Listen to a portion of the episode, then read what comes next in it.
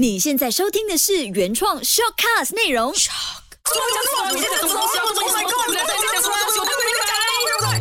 鸟是生非。欢迎收听《鸟是生非》，我是金鱼，我是建伟。安用，我是家具。上个星期是不是听得不过瘾嘞？上个星期的时候呢，我们就请来 Bobo，就是我们的营养治疗师，教我们怎么样吃的健康。那这个星期要聊什么呢？哎，我跟你说，真的是祸从口出，一切都是从 口我们这个口吃进去。你是要讲病从口入是吧？哎，祸从口出，病从口入啊！完了完了，反正就是今天一切，我们这两集都还是在停留在跟口有关系就是好了。对，那这一期呢，我们主要是讲说，我们上期是讲说怎么吃的健康嘛，但是吃之前我们就是要煮嘛，对不对？所以这期跟大家聊说，怎么样煮的健康，因为煮也是很重要的。刚才波波已经讲说了烹饪，那不如对先进入我的下一个单元好了。我的单元叫做你知道吗？你知道吗？不知道，不知道吗？不知道，不知道吗？不知道，不知道，不知道，不知道，不知道，不知道，不知道，不知道，不知道。你知道吗你知道吗？我是金鱼，我是建伟，？Hello，你好，我是家军。我们线上依然有我们今天非常漂亮、非常美丽的嘉宾，有的就是。Bobo，谢谢谢谢，Hello，怎么会给人家介绍自己哇？我要听他的声音呢。你现在自己回去听啦。因为讲到这个烹饪，就像刚才我提到的，因为我们在 MCO 期间，很多人就开始解锁了新技能下厨这个问题。对那在煮的方法上面，因为我们都知道说，我自己原本有的知识就是说，我们如果是川菜，就是讲讲川菜，就是煮那个水，就用水去煮那个菜的话，那个菜就会流失那个所谓的营养嘛。对那是不是不同的烹饪方式，其实会不会造成我们的营养流失呢？会，其实就是像你刚刚讲的，如果好像我们的营养素的话，有分成两种，好像我们维生素来讲的话，我们有 A、D、E、K，然后还有 B、C 这么多的营养素嘛。那它们呢，其实是分成两大组，一个是水溶性，比方说就是它可以在水里面溶解的；另外一个叫脂溶性的东西。所以如果水溶脂溶性就是在油脂里面可以融化的一些维生素。OK，OK，所、以如果你是煮菜呀、还是煮一些肉啊，然后你是用水去烹饪的话，煮的时间越长，基本上流失的营养素就会越多，而且比较多流失的话就是维生素 B 或者是维生素 C。呃，这个人体呃维生素 C 跟维生素 B，其实它给人体的一些功能是什么呢？维生素 B 的话要讲的话，基本上可能要讲个三个因为它是不是有 它是不是有 B B 一到 B 对十十六嘛？对，它没有不是 B 十六，因为是16个所以我就 B 对16 B 十二。对啊四个。其实就有很多，然后它也包括好像比方说你一整天下来的能量啊，production 啊，你要怎么样用你你的身体吃进去了的营养素，要怎么把它转换成能量，那些都是我们维生素 B 在帮忙的。嗯，对，然后过维生素 C 的话，基本上就是大家都会听到的，就是免疫力呀、嗯啊哦除此之外就是我们的皮肤。啊，如果你吃很多维生素 C 的话，比较白皮肤会比较短一端一点，对。哦，像比如说，像是一些健身的人，他们都爱吃那种鸡胸肉嘛。嗯嗯。那他们其实鸡胸肉一般煮多久才不会让那个里面的营营养养流流失失掉？通常都是越短的时间越好，也看人家个人喜欢的那个口感是多少。如果你是用哦水来滚的话，基本上它都是需要用很长的一个时间，它才会熟。对对啊对。，所以另外一个方式可以用的话，其实就是微波炉。哦对，微波炉你可以看到它比较快就可以熟了，所以其实微波炉会是一个比较好的一个选择。就是讲说微波炉可以比较好 keep 住那个营养啦。对，因为它很短的时间内，它就可以让那个鸡肉熟。只是重点是微波炉，它很有可能会让你熟的不均匀，所以你要一直去查看，讲说够了三分钟，可能再转一下还是什么，让它可以烧的比较均匀一点。就比如说，像是我我平常我很爱吃 broccoli。OK 可是 broccoli 我就不太吃很硬的哦，我就会给它煮很久。OK 那一般其实这样 broccoli 要煮的时间大概又是多长？broccoli 要煮的时间也是看你用什么样的烹饪方式，因为如果你是用滚的，嗯然后你用蒸的，还是你用那种 microwave 来讲的话，都是需要用不一样的时间。最短的时间的话，就是你用 microwave，嗯，OK，然后之后比较长的话就是 steam 跟你煮滚。但是煮滚来讲的话，营养素会流失的比较多。嗯，哦，啊因为我看到那个文章，它有提到，嗯如果你滚了那个东西之后，你是喝那个水的话，这样就可能有用，因为营养因为营养就在那个水水里面。但是如果是蒸的话，比较少是吗？流失的那个，对，因为你蒸的话，通常也会有一个盖子在上面啊，然后它水蒸气没有流的那么快出去，所以基本上它也不会有这么多流失。的比较多。对。那我还有一个问题就是，如果是吃生的东西呢？吃生的？Salmon 就是像不是生的，就好像啊。salad 啊，对对对，这样子的东西呢？吃 salad 的话，通常我们都会建议讲说是很好的一个选择，因为 salad 的话，通常它的营养素都不会流失的那么多，只是重点就在于可能有些人对那些 pesticide 比较敏感，或者是可能呃里面排气赛是什么？哦，那个 杀虫剂哦啊，对，有些是可能对杀虫剂比较敏感啊，或者是可能里面有洗不干净的一个问题，会造成食物中毒，嗯所以那个是稍微比较需要去注意。除此之外的话，其实没有什么太大的一个问题。因为你刚才讲烹饪了之后哦，那个肉就会流失，这样吃生肉呢，就好像刚才讲的呃，吃熟悉的 salmon 对这样子，那它其实对我们的身体是不是是吸收上我其实比较想问的是个人个人个人啊。私心，我想问一下 Salmon 吃了真的脑会生虫的啊？脑会生虫啊，其实没有这么 这么这么的一个来来，我来解答你。如果你吃的是呃深海的 salmon，它就不会生虫；那、如果你是在浅海的，它就会生虫，因为在浅海它有很多的细菌。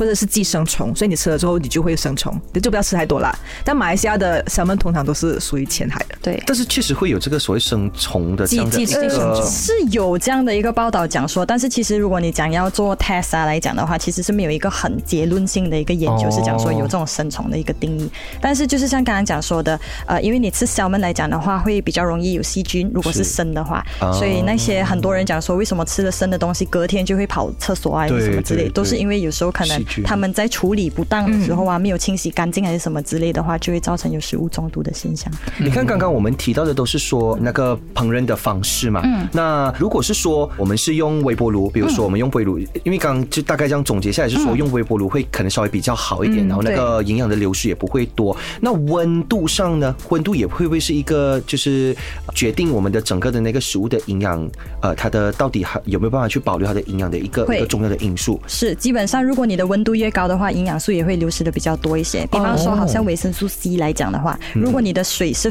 煮沸腾的话，然后你滚那个菜在里面，通常维生素 C 就会消失差不多五十八先左右。所以这就是为什么我们每次讲说，你每次去吃 steamboat 啊之类的、啊，都是放在里面滚很久嘛，对不对？对对对但是精华都会留在那个汤汤里里面的。面对你最后吃进去了，可能就只剩下一点点的维生素，还有矿物质，还有比较多的是纤维。这样的话油炸不是很够力哦，因为油炸的温度非常的高高，甚至是超过一百，甚至是有一百八十度之类这样子180度的。这样子的话，就说油炸是非常非常不好了。对，而且油炸其实基本上，如果你有吃那种深海鱼啊，比较高 omega 的东西的话，因为 omega 是脂溶性的，所以如果你油炸它的话，基本上它 omega 会流失在油里面，对，它会破坏。对，所以好像有，如果说我们现在不是很流行什么呃气气炸锅、啊、气炸锅对对对。那一种这样的都是以高温上的方式去烹饪，虽然是说哦他们是主打什么无油的，对对对所以那种其实也是会让很容易让我们所谓的食物的营养流失咯。对，其实基本上各种任何一样一个烹饪方式都有可能会流失，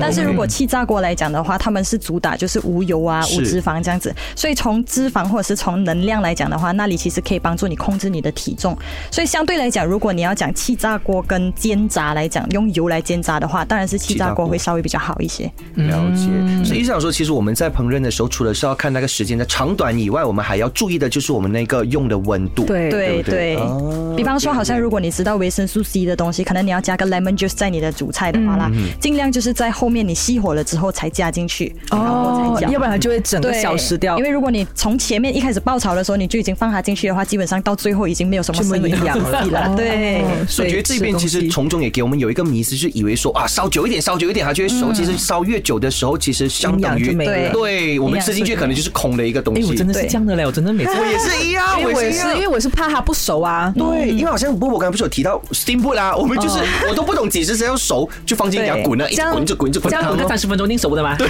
这样 steamboat 的话，是不是我只要喝那个汤就很好了？因为全部营养都在里面啊，营养都在里面，但是也包括盐也在里面。还有高脂肪，对啊，还有你吃麻辣的话，哦它的油对你也非常的可能那种恐怖细菌，可能它的食物如果又又没有没有所谓的处理到干净的话，全部就是在那个汤里面。其实我其实我一般哦，我在吃 steamboat 我是很少会喝那个汤，虽然我知道那边很高的营养啊。因为我跟你对吃过 steamboat，你喝完整碗汤的哇那。个是以前的事情，现在 年纪随着年纪的增长不一样了。今天才说不一样的东西，是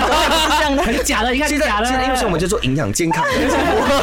变得大家都变得比较健康。那其实我们会不会就是好，像随着年龄的增长，我们吃的分量或者是一些类型都会不一样的？如果随着年龄的增长来讲的话，因为年纪比较大的话，其实基本上你也没有在发育了，也没有在发育，而且你可能身体比较容易堆积的是脂肪，所以当然分量之外来讲的话，还是要比较少一点。比好像在发育的人啊来的比较少一些。哦因为你不用这么多能量来供给你的身体再去成长了嘛。嗯对比方说，好像差不多六十多岁、七十多岁了的，就是老年人，他们就不会需要那么多。比起二十多岁、三十多岁的人来讲的话，那我想问回去火锅啊，我们在吃火锅的时候，就是因为可能我们就是那种分开吃的，就我拿那个生肉放进去锅里面的时候，我其实是不是同时大家都不可以碰那个汤啊？他们讲说会有呃因为细菌在里面的那个细菌，对，因为你在放进去的时候，它还没有够时间来杀完全部的细菌，因为我们知道细菌是差不多百多度，然后它才会被杀掉嘛，对不对？如果你只是刚刚放进去的时候，因为你的肉还是属于比较低温的一个食物，你放进去的时候，你还是需要稍微多一点的时间，让它可以全部煮熟一百一百度，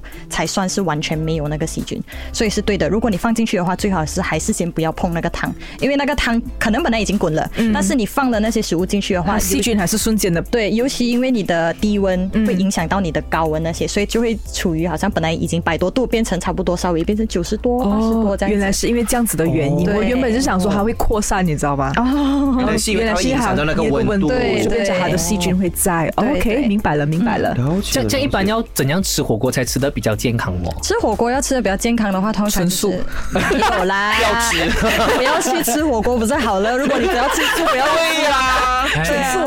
啊，如果你要吃火锅的话，基本上我们还是建议那种煎炸的还是不要去吃，就是比方说好像那种刀鸡呀，或者是刀煲啊。因为我最喜欢吃就是岛鸡，对是什么那腐竹，腐竹哦，类似符咒，对对对对做脑吃哎，对腐竹，但是你看到它黄黄这样子，然后脆脆嘛，对不对？就是因为它油炸过啦。就是说它里面的营养应该几几乎都是没有剩多少了。。对对，然后过后你放进去的话，基本上它的油脂还是会留在那个汤里面。那个汤就不能喝了。对，但是还是很多人喜欢喝的。对对，就是讲包括那种什么，我们很爱最近很爱吃那个响铃卷，也是。哦它也是油炸它也是里面 Oh my god！我超爱对响铃卷的。好吃啊，对吧？对，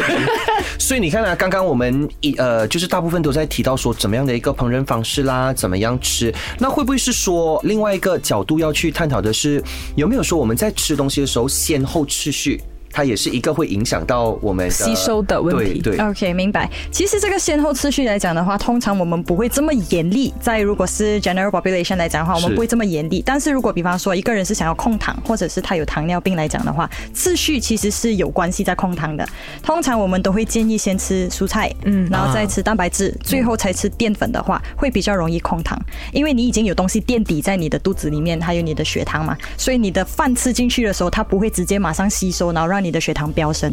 因为我们在糖尿病的患者，通常我们都会看到，是因为他们的血糖飙得太快太早，所以就会造成他整体整天下来的那个糖都控制的不是很好。你要讲持续的话，基本上就是那个先吃菜，然后再吃蛋白质，就是才过后才吃你的淀粉类的食物。所以就是讲说，一般像我们华人家庭这样吃的方法是不太对的咯，对吗？对，因为我们都是喜欢掺在一起吃嘛，一口饭然后一口料这样子。对对对对对如果是大众来讲的话，就是你身体上没有什么太大的一个就是问题问题，然后过后，比方说你没有真的需要这么控糖到这么严厉的话，其实基本上这个次序的一个东西就还是不用啊，是不用那么去看重它的。那有对。那有没有说，你看来一般如果所谓的餐桌礼仪是说，呃，什么可能先，如果我们跟这西方国家的方式，什么可能先喝开胃汤啊，开胃菜什么喝汤，然后吃水果，然后最后才吃正餐，所以其实是是是有需要这么样跟足它，还是说都 OK？像你刚刚说的，我们其实可以就是很不让随便吃都 OK。其实都 OK 的，但是如果讲说你今天是想要控你的体重的话，你想要减肥啊，还是什么之类的话，当然如果你喝汤或者是喝水，然后再吃水果，再吃正餐的话，会比较好一些，因为你会觉得比较饱了嘛。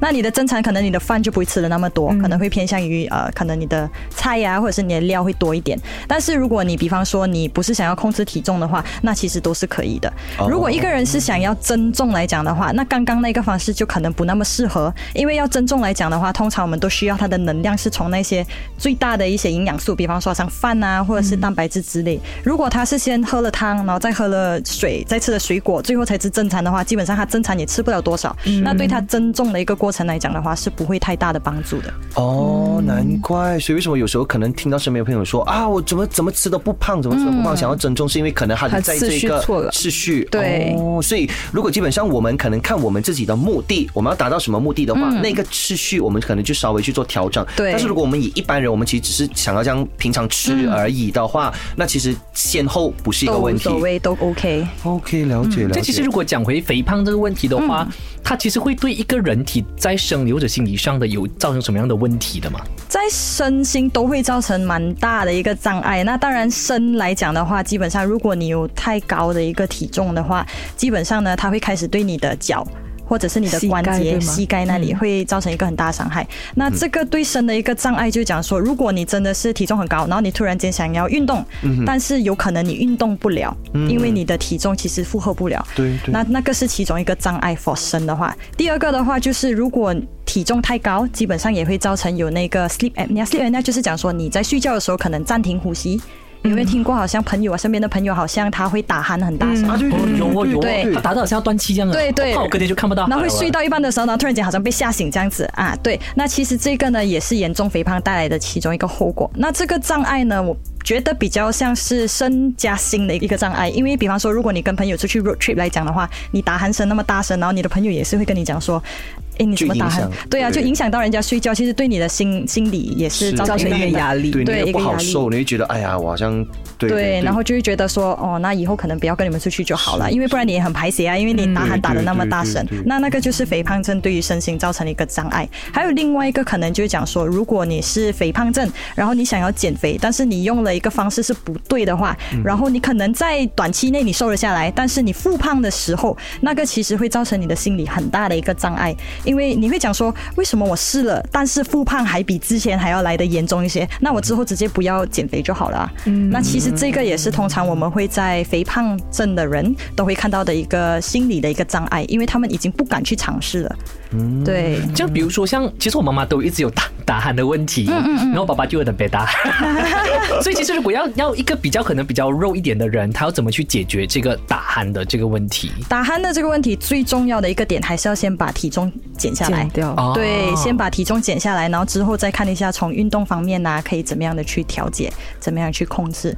这样，如果像刚才你讲说过胖的人，他没有办法做运动，嗯，那他想要从什么方式开始减重呢？就是控制饮食？饮食饮食方面是会比较大的，因为你一百八里面八十八都是饮食，对对所以其实你可以先从饮食慢慢的改下来，然后之后呢，已经身体已经可以有能力了的话，就慢慢把运动放进去。当然你在你做不到的时候，其实还有一些运动是你可以稍微去尝试的，比方说走路，嗯，OK，如果走路再不能的话，可以游泳。游泳再不能的话，可以骑脚车。因为游泳的那个，他他在水上面的那个叫什么？他们有一个叫浮力吗浮力，浮力，对，浮力你的上面就水会帮助你在上面飘着这样子，所以其实也有也有一些运动是适合给那些肥胖症的人，也有一些运动是比较适合就是我们 normal generation 还是或者是增重的人。所以我觉得这边也刚好可以给我们的小鸟们听到一个点，就是说，很多时候我们看到，可能我们要鼓励我们身边的朋友去减重的时候，可能如果你直接，可能你直接就是 provide 他我们平时自己在做着的运动的时候，可能就会吓跑他，对吧？但是你看，现在听到波波还一张提了之后，哎，原来我们可以慢慢的去鼓励他们，可能先从最简单的走路开始，你看多走，OK，那可能就会让他提起那个所谓的要去呃做运动的那个兴趣了哈。对另外一个，我其实刚才想到另外一个，之前我跟金鱼，你还记得我们不是有 argue 那个吃苹果的事情？吃苹果。对，那时候那时候因为我们传统我们是想说啊、啊医生就是对以前我们是说什么一天一苹果，医生远离我，an 对 apple a day keep doctor away。对。但是那时候因为金鱼你是说你你我去上过营养课是，然后那时候是某某牌子的营养课，他就说，以前我们的人体只需要一颗苹果，那现在我们的人体上面的苹果的那个要吸收的营养已经需要七颗了，是不是有这样子的情况呢？因为他讲说，可能跟着什么呃，我们可能农药的关系，所以导致那个苹果的营养流失，所以变成我们身体上本来只需要一粒苹果的营养，现在就变成七颗苹果的营养，到底这是不是真的呢？OK，当然无可否认，就是讲说过了这么多年了，我们的土经过翻松了这么多次之后，其实里面的矿物质都是逐渐减少的。那矿物质逐渐减少少的话，当然你苹果里面的矿物质可能也会被稍微减低下来。是，但是呢，如果你讲说一天吃七粒苹果的话，那一个还不算是我们会时常去鼓励的东西，因为苹果里面除了矿物质或者是维生素，它里面还有糖分。糖分对，对，所以你很有可能吃了七粒苹果的话，你饭那些都不用吃了。因为因为其实因为他要推他的产品啊，啊对。他就说他的意思是说，他的意思不是叫你真的去吃七颗苹果，而是说是要去吸收。对他就会跟你讲说你要吃我们这个补给品。啊然后我给你就可以对因为里面有七颗苹果的营养，然后他就排除掉糖分这个东西，所以那时候我就想，哦，原来有这样子的东西嗯，OK，就是像刚才讲说的，如果是补助品来讲的话，通常都是比较达到一个补助的效果，我们都是不建议它去替代任何一个食品。但是当然，如果你讲说一天你要吃苹果的话，只吃苹果，我们当然是比较不建议。但是有吃水果的话，就已经算是很好了。嗯，只是如果你有不一样的水果的话，基本上会比你单一只吃苹果来的好，嗯因为你有不一样的水果的话，不一样的颜色啊，其实就是给予你不一样的维生素还有矿物质。那你单一只吃苹果的话，基本上也能说是不够的。反正回到去就是吃什么东西，我们都要多样化，对这样对才可以多多方面的去摄取营养，而不是单一的。对。哇，真的很获益良多哎！经过这一集，我知道怎么煮，我要变厨神。哇，我算了啦，已经放弃你的梦想了吗？我没有我没有想过我要当厨师的，我 我永远都是要坐在那边等老公煮给我吃。好了，我们呃这一期也再一次非常谢谢我们的 Bobo 为我们分享，哎，怎么烹饪才可以烹饪的非常的健康？那你们是不是有发现到说，我们之前就是有在我们的 IG 啊、Facebook，就是要有有要替我们的网友们小鸟们问问题嘛？你们是不是发现到说你们的问题没有被问嘞？那那那，不要讲我们没有揪你们呢，之前已经揪了的。那如果你是有留言的话，也是我把你的问题给发给我们的话呢，那下一期，哎，你的问题可能就会被我们的这个波波呢一一的来或者解答喽。一起哈哈哈哈哈！真的，那如果说你要知道，你要知道说你的这个题目有没有被我们抽中的话，就一定要守住我们下期的鸟是生非。